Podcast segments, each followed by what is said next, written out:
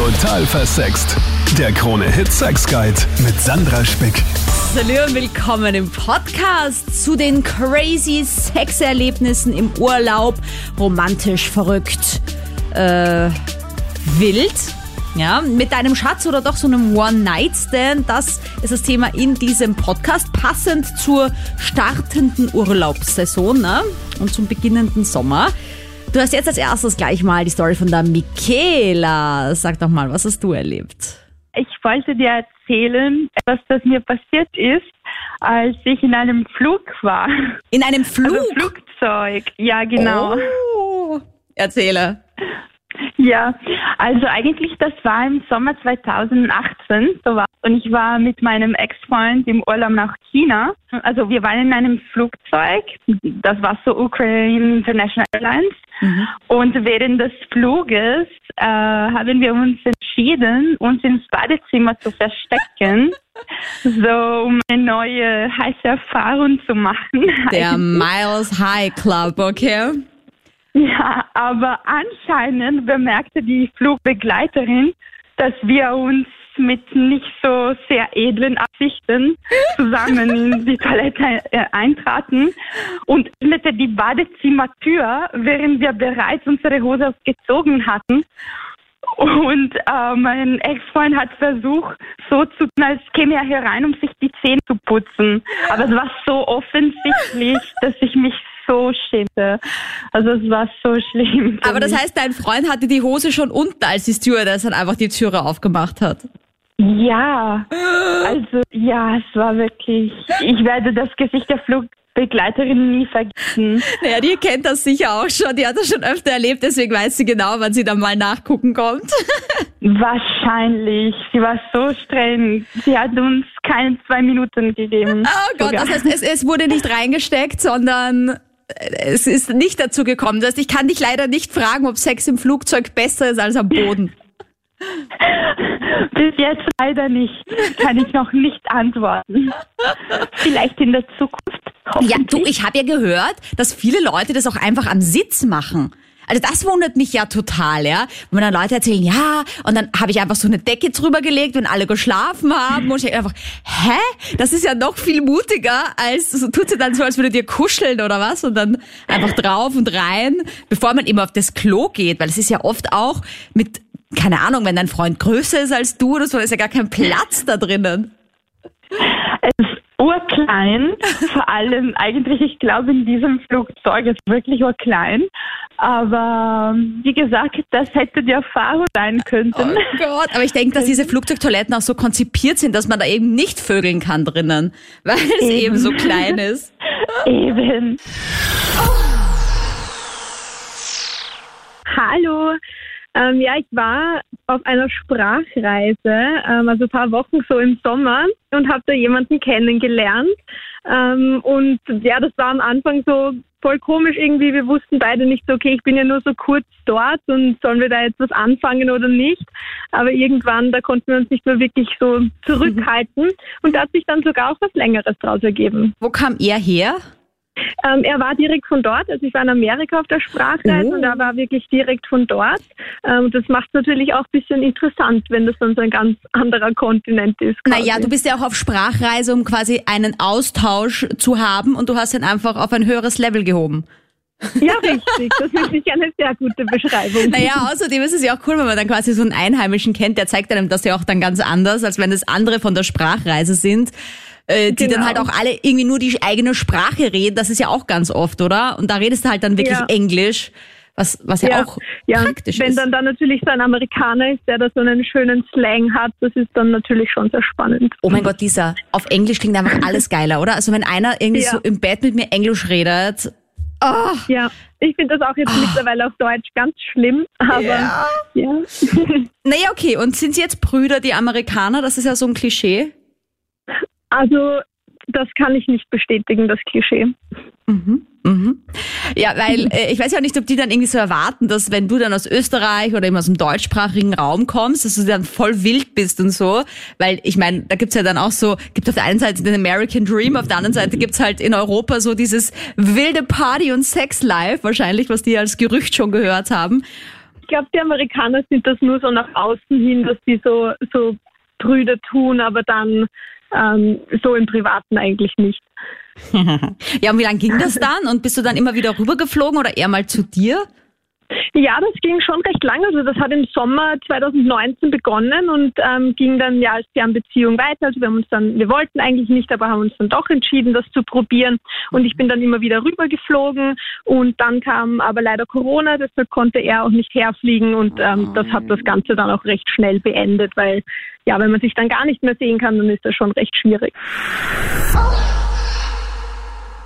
Ich erzähle eine Geschichte, die kommt von einer Freundin von mir und zwar Sex im Auslandssemester. Mhm.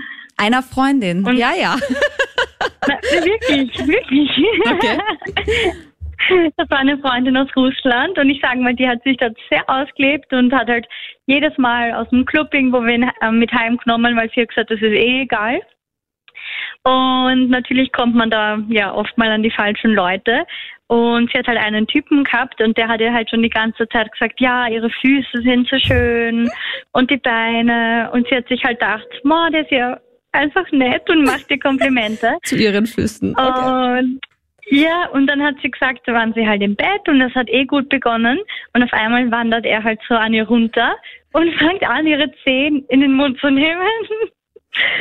Und halt die Füße quasi abzuschlecken. Und sie hat halt überhaupt nicht gewusst, was passiert.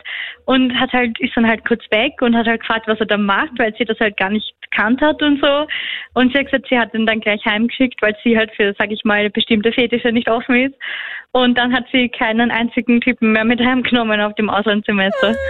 Ja, aber Fußfetisch ist halt extrem weit verbreitet auf der Welt. Und ich meine, man muss zur Verteidigung dieses Typen auch sagen, er hat es im Club ja ein paar Mal angesprochen. Also es war ja nicht so, dass er das so einfach so gemacht hätte, sondern sie hat ja anscheinend positiv auf die Komplimente reagiert und er hat sich wahrscheinlich schon mega gefreut, weil er dachte, ja, jetzt habe ich eine, die mag das sogar. Und Ich habe sie dann eh gefragt, so, ob sie es nicht einfach mal quasi für andere Fetische offen sein mag und das zulassen will, aber sie hat gesagt, sie ist da halt dann in gewisser Weise doch ein bisschen, also Brüder kann man nicht sagen, aber halt, ja, das war ja dann irgendwie doch zu viel. Ich denke mir halt manchmal gerade so bei so Fußfetisch-Sachen und ich meine, ich habe ja viele äh, Follower und Anführungsstrichen, die mir auch immer wieder schreiben wegen Fußfetisch und ich finde das ja auch vollkommen okay, solange es irgendwie beidseitig okay ist und einer nicht extrem drunter leidet und nie eine Freundin findet, weil er da so drauf abfährt.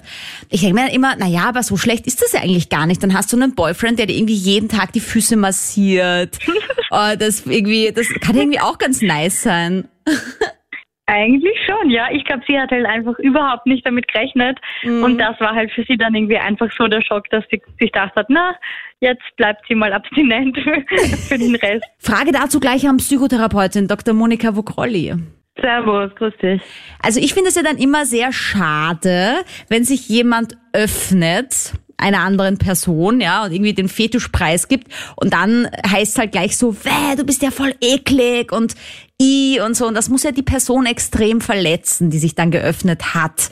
Gibt's da irgendwie einen charmanten Weg, wie man den Fetisch dann so verneint oder muss man da auch so konsequent sein? Also mal Punkt eins, es ist natürlich immer ein Risiko, wenn man jemanden überhaupt nicht kennt, dem gleich seine persönlichsten Seiten zu präsentieren, sprich den Fetisch, die sexuellen Vorlieben oder Fixierungen. Das ist ja auch immer eine Vertrauenssache und besser ist man beraten, das in eine Beziehung einzubetten, also einzubegleiten, hinzutasten, ob das überhaupt passt für die andere Person, ob sie vielleicht den Fetisch sogar teilt oder ob das eben etwas ist, was vielleicht für die Person vom Kopf stoßend, sogar ekelerregend oder abschreckend wirkt. Und beim One-Night-Stand, egal ob im Urlaub oder sonst wo, ist halt dieses Risiko da, wenn man sich sofort outet, dass man dann auf Ablehnung stößt. Und wenn man jetzt die Person ist, die damit plötzlich konfrontiert ist, sollte man sich auf alle Fälle treu bleiben und nicht das Spielchen mitspielen, nur weil es jetzt gerade am Tablett liegt. Mhm. Ist es aber eigentlich leichter für Menschen dann gerade so im Urlaub dann mit diesem Fetisch, dieser Vorliebe auch irgendwie rauszurücken, weil man sich halt irgendwie denkt, na ja, und wenn sie jetzt sagt nein, dann keine Ahnung, sehe ich die eh nie wieder. Genau, man kann ja davon ausgehen, dass man sich nach der definierten Urlaubszeit Zeit, wenn man nicht unbedingt will, nicht mehr wiedersehen wird. Mhm. Und äh, dadurch wird man natürlich frecher, impulsiver, hemmungsloser.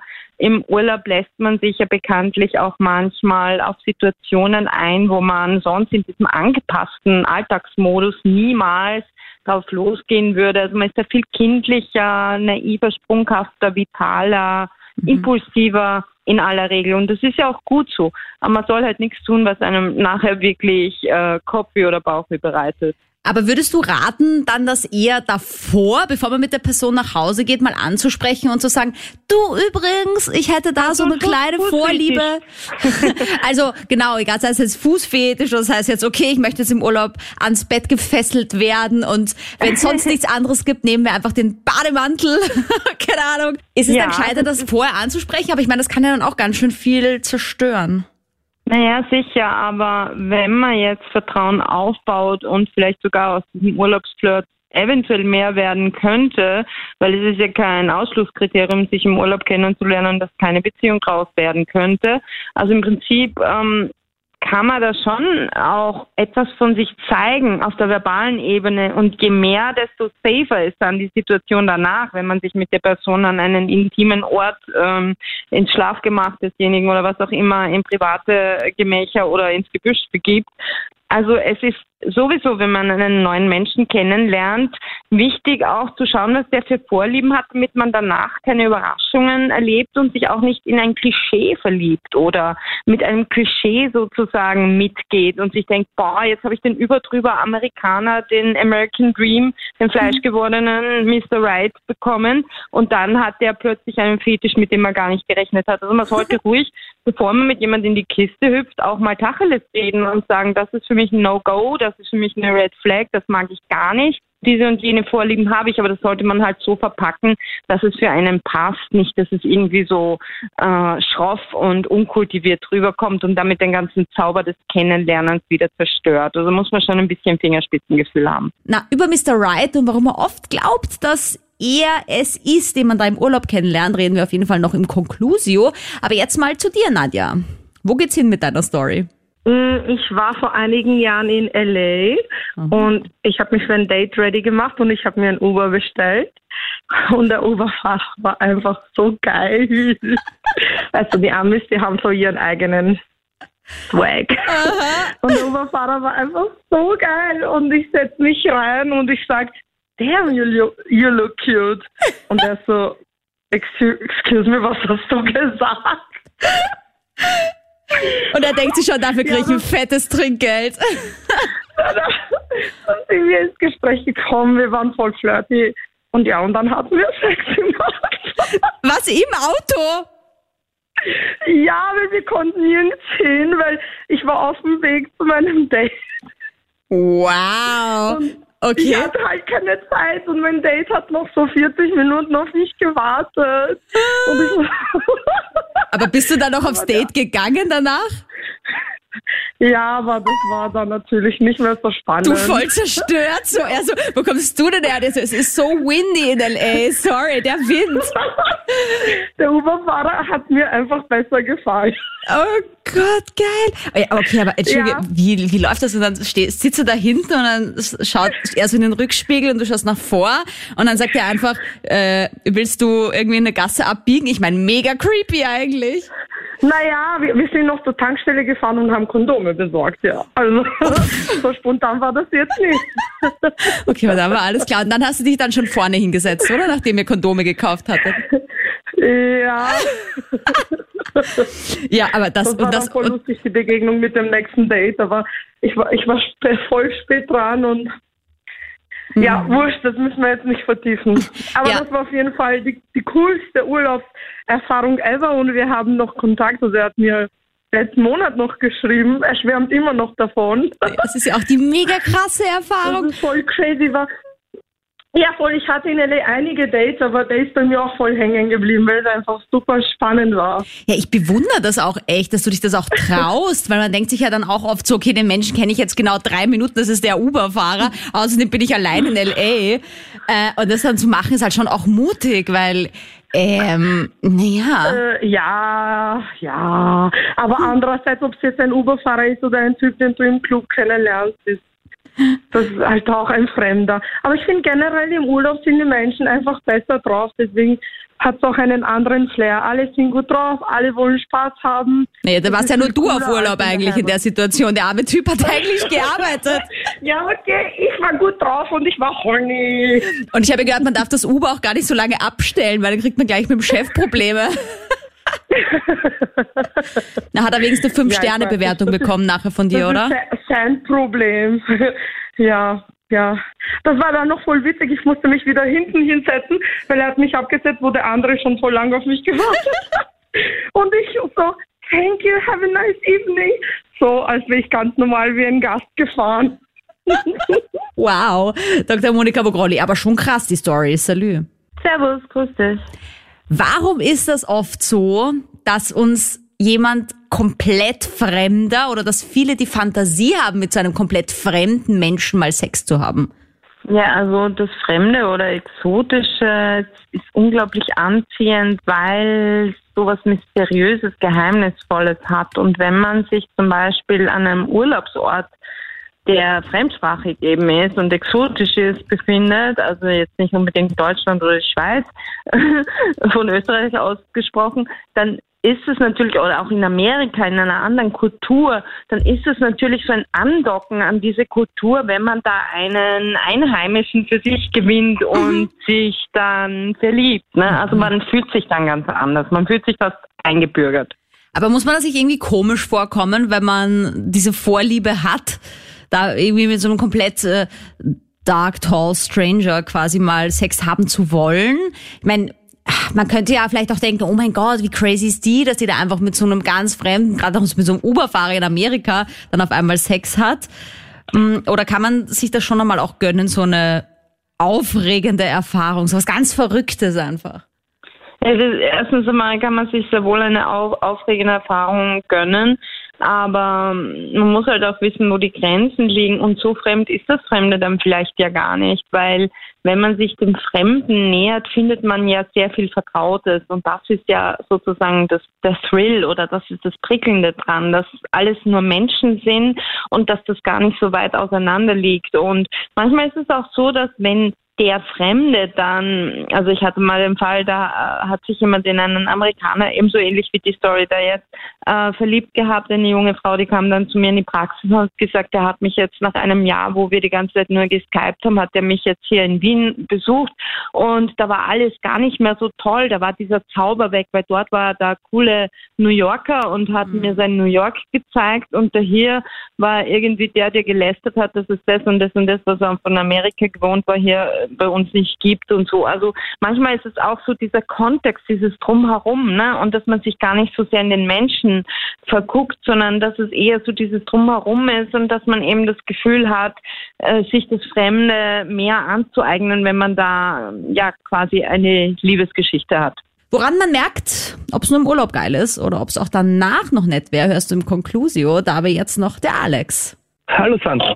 Also ich war äh, auf Sprachreise von der Schule aus und es hat sich dann damals äh, was zwischen der Gastschwester und mir ergeben Mhm. und äh, das Lustige drauf war dann nicht nur das zwischen uns, sondern es war ein relativ großes Zimmer, wo halt ich und mein äh, Schulkollege damals im gleichen Zimmer waren und ja, mein Okay. Schulkollege hat, hat dabei die eine Schwester abgeknutscht.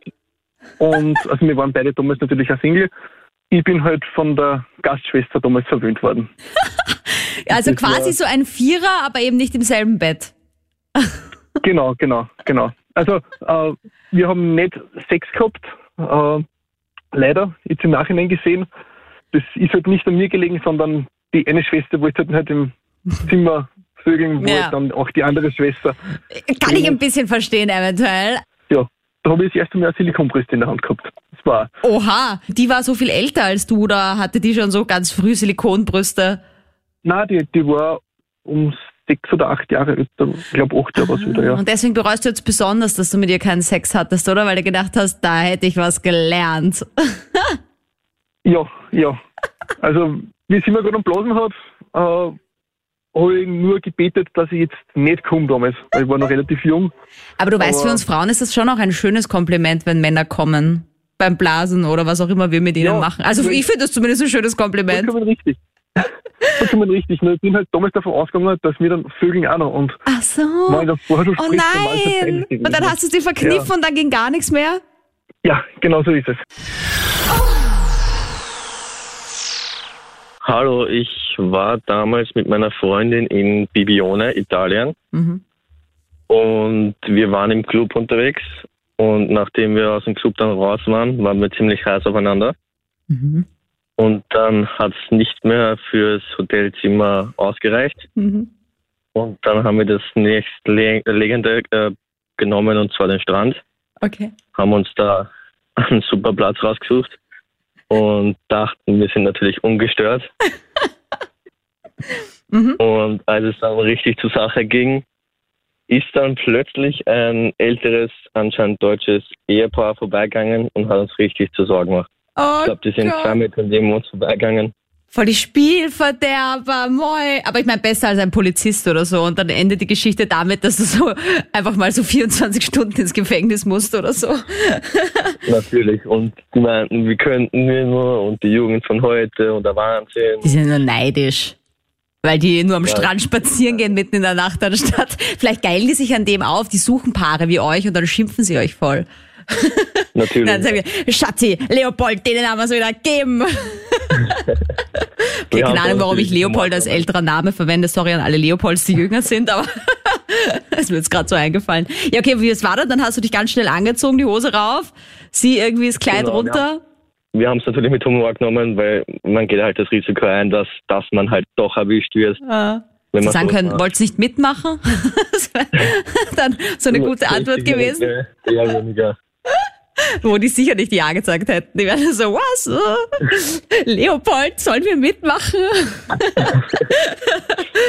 okay, aber hat euch das dann abgeschreckt für die Zukunft, so für Sex im Freien? Oder war das äh, nur so ein Missgeschick? Nein, es kann mal passieren. Also es ist passiert und man lacht halt drüber. Danke, Dominik. Und im Conclusio Psychotherapeutin Dr. Monika Vogrolli. Salü. Servus, grüß dich. Ich habe ja versprochen, dass wir im Conclusio auch auf jeden Fall drüber sprechen, woran man merkt, dass ein Urlaubsflirt vielleicht wirklich auch nur im Urlaub bleiben sollte oder ob man sich vielleicht tatsächlich was erwarten kann, weil mh, ich kenne das ja auch, ich habe ja auch schon mal Männer im Urlaub kennengelernt und dann hat man die irgendwie wieder gesehen und dann war das irgendwie nicht mehr so der Burner, weil die waren halt in dieser Urlaubswelt so mega geil und dann im realen Leben im Vergleich dann halt wieder nicht mehr. Also da, der, der, Ja. der Zauber war einfach weg, ne, von diesem Urlaub, von diesem Genau. Gelösten. Und gibt es irgendwelche Anzeichen, woran man merkt, das könnte man durchaus doch weiter verfolgen, weil es einfach doch passt? Zuerst möchte ich noch äh, kurz sagen, es kommt auch auf die Einstellung drauf an. Also wenn man sich im Urlaub einfach so treiben lässt und flirty ist und sich dann auf was einlässt, aber gar nicht auf eine Beziehung abstellt, ist das natürlich eine andere Haltung, als wenn man Single ist und das sucht.